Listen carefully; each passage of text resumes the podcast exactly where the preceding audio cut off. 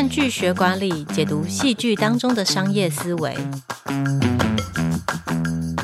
嗨，各位经理人 Podcast 的听众朋友们，大家好，我是金人月刊副总编辑张玉琪 Amy。又到了看剧学管理的单元，大家最近都在追什么剧呢？我们今天要聊的剧是最近很红的剧《车贞淑医生》哦。《车贞淑医生》呢，这个故事是女主角是一个家庭主妇哦。一开始的时候就是他没有讲他是医生，他就是一个完全的家庭主妇，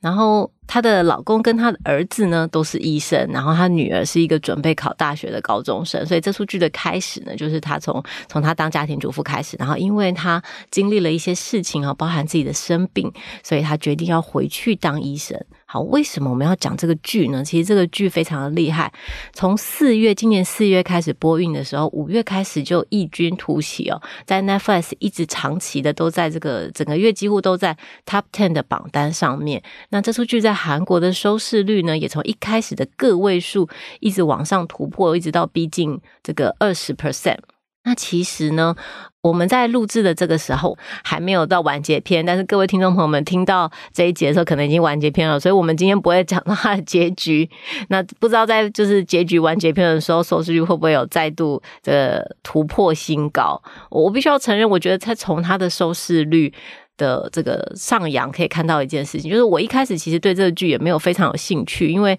你看你看那个串流平台上的剧照，我们并不会出现一个俊男美女，因为车贞淑就是一个中年妇女嘛。然后我后来再看一看下去，突然有个体会，就是现在是不是有越来越多以中年妇女为主角的剧？哈，就像不久前我们才刚有了这个《妈的多重宇宙》的杨紫琼。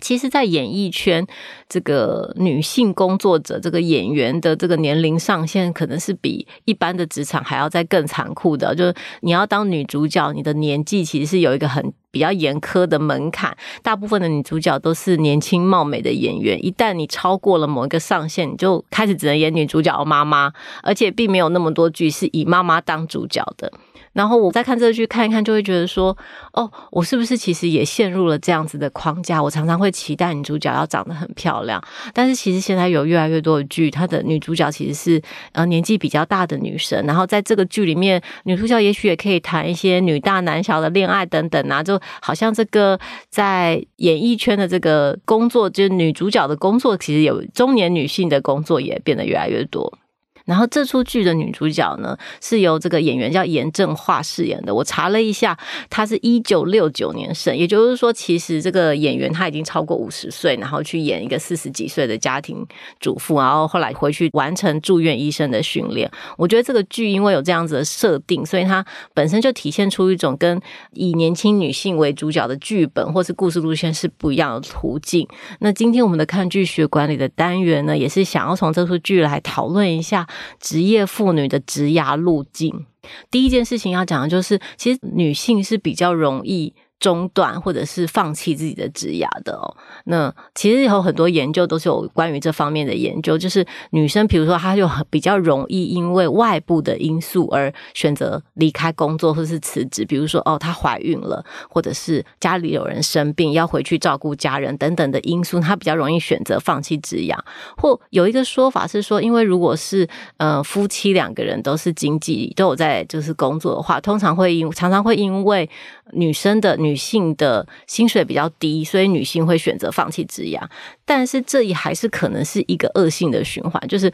就你选择工作的时候，你会觉得因为你薪水低，所以你会觉得哦，由我来辞职，对这个家庭造成的影响比较小。但是也有可能在这个社会上，会因为认为女性是比较有可能放弃职涯的，所以会给女生比较低的薪水哦。因为你很有可能，因为你有一天就是怀孕之后，你可能就不会继续在这里冲刺，你可能就会回去当妈妈，所以他会给你比较低的待遇。这个影响到现在的男女的薪资差距，其实都还有可能是就是其中的一个因素。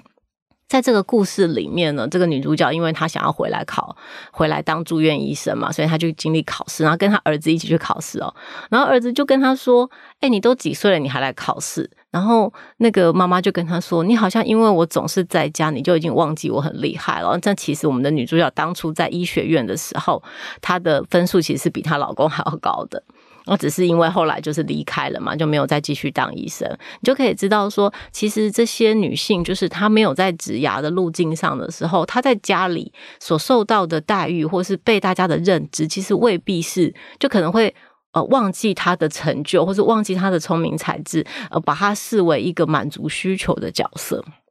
接下来我们要谈的是，当这些中断职涯的女性，她想要回归职涯的时候，她也会遭遇到很大的阻力。然后她回去开始要先去考这个住院医生的考试。然后呢，这个在评鉴的时候，这些医生教授们就会说：“哎，你们看，这次有一个很奇怪的人来，哎，他都已经快五十岁了，还来当住院医生。然后虽然当初成绩不错，但为什么中间都休息那么久呢？”然后这个就有人说什么：“其实你现在我们就是根本不想要雇佣中年人呐，因为哦，一个年轻人犯错就像是一个犯错，但如果你看我们雇佣这个年纪大的住院医生，然后他们犯错就像是无能，就是也就是说，我们给予这个中年的人的这个工作的容错空间是比较小的，因为他会觉得你可能没有办法改变。那另外一个是，当你想要回归职涯的时候，你家里的人都会有也会成为一个很大的阻力哦。比如说，啊，她的老公当然就不希望他老婆可以就不做家事了嘛，那她婆婆也会觉得，哎，但家里这些事情谁做啊？然后他女儿也会觉得说，那别人的妈妈都会全心全意的支持小孩去考大学，那你还想要去当医生？那这样谁来帮我做这些这些事情？然后这时候，这个女主角的妈妈就跟她说：“你去做你想做的事情吧，因为你的小孩都已经大了，读书本来就是他们的本分，肚子饿了，他们自然就会去吃东西。所以你要学着，就这件事情要告诉我们是，就是当你要回归职涯的时候，你还是会一直有这个挣扎是。”我到底要以谁的需求放在前面？是家人对我的期待，还是我对我自己自我实现了这个期待？你你必须要跨过这一步，你才有可能比较有机会去回归职涯。那你的职场上也未必那么欢迎你，可能需要比较大的冲击，你需要比较大的动力，你才有可能做到这件事情。那第三件事情，我们讲的是。其实他当然就是描绘一个比较好的面相，就是这出剧的魅力在哪里啊？我我觉得他就是他描述了一个资历比较深，也可以说是成熟女性的做事情的方式，然后所以他能够去好好的表达他自己的看法，但是不是用一种。很强硬或是很愤怒的方式，他就是他就会告诉医生说：“因为我年纪大，所以连失误都被当作无能，这让我觉得很不公平。其实我只是一个第一年有很多东西要学的第一年的住院医生而已。”那另外就是他在照顾他的病患的时候，因为其实他是非常有共感的，他是很真诚的去关心他的病人。后来这个病患其实是一个公司的会长，就非常有钱的人哦。然后他本来就是中间犯了一些错，我们女主角本来要离开医院，然后这个会长还鼓励他说：“你就想象你的目标，你就要去实现它，你不要去用想象的。”然后在他要犯错要离开医院的时候，这个会长后来还就是透过捐钱给医院，所以把这个女主角留下来了。然后另外一个故事是在这个故事里面，这个女主角的儿子因为提早让一个病人就是放他出院，所以后来这个病人的病情恶化，然后再回到医院的时候手术也救不回来，后来就过世。然后这个病患的家属就坚持要提告。然后这个我们的女主角她就去，因为她也认识那个病人，所以她就去那个告别室里面。然后她那时候就拍说，她其实两只脚的鞋子是不同只鞋子，然后腿线其实她就是真的情绪非常的混乱。然后跟这个病人的妈妈们两个人就，她看到她两只鞋子不一样，她就知道这个医生他不只是来就是呃行礼如仪，他是真心的觉得很难过。然后两个人妈妈们两个妈妈就抱在一起哭啊，哭了一阵子之后。后来，这个病患就是病人的妈妈就说：“你你怎么都不叫我去原谅你儿子？”然后女主角就说：“我我觉得我没有资格说这句话，就是比较像这样，就是她非常的能够去呃共感现在发生了什么事情，然后她也能够就是站在对方的立场去想事情。”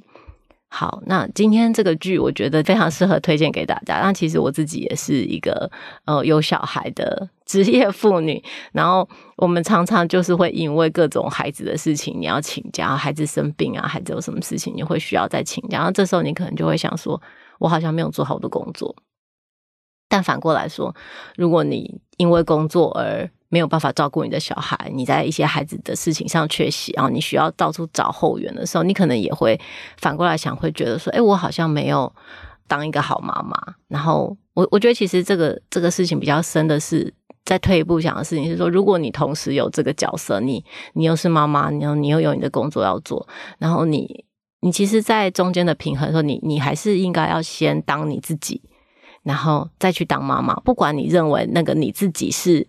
一个工作上的角色，还是是一个家庭中的角色，但你可能不管在这当中，你可能都还是有一个你自己想要实现的事情。你应该要先试着当你自己，你要不要常常让自己的需求跟家庭的需求去排序，然后总是认为家庭的需求会优于你自己的需求。如果你永远在这个排序当中去。牺牲你自己的话，我觉得其实长久下来，对自己来说还是是一件蛮残酷的事情。我觉得，好，那我们今天看剧学管理的 Podcast 就分享到这边。如果喜欢我们的内容，请在下方按赞。有什么其他的剧希望我们可以聊的，也在下方留言推荐我们好看的剧。那我们想跟观众朋友们一起追好看的剧，疗愈身心，逃避现实的同时，也可以从中思索工作与人生的意义。谢谢大家。拜拜。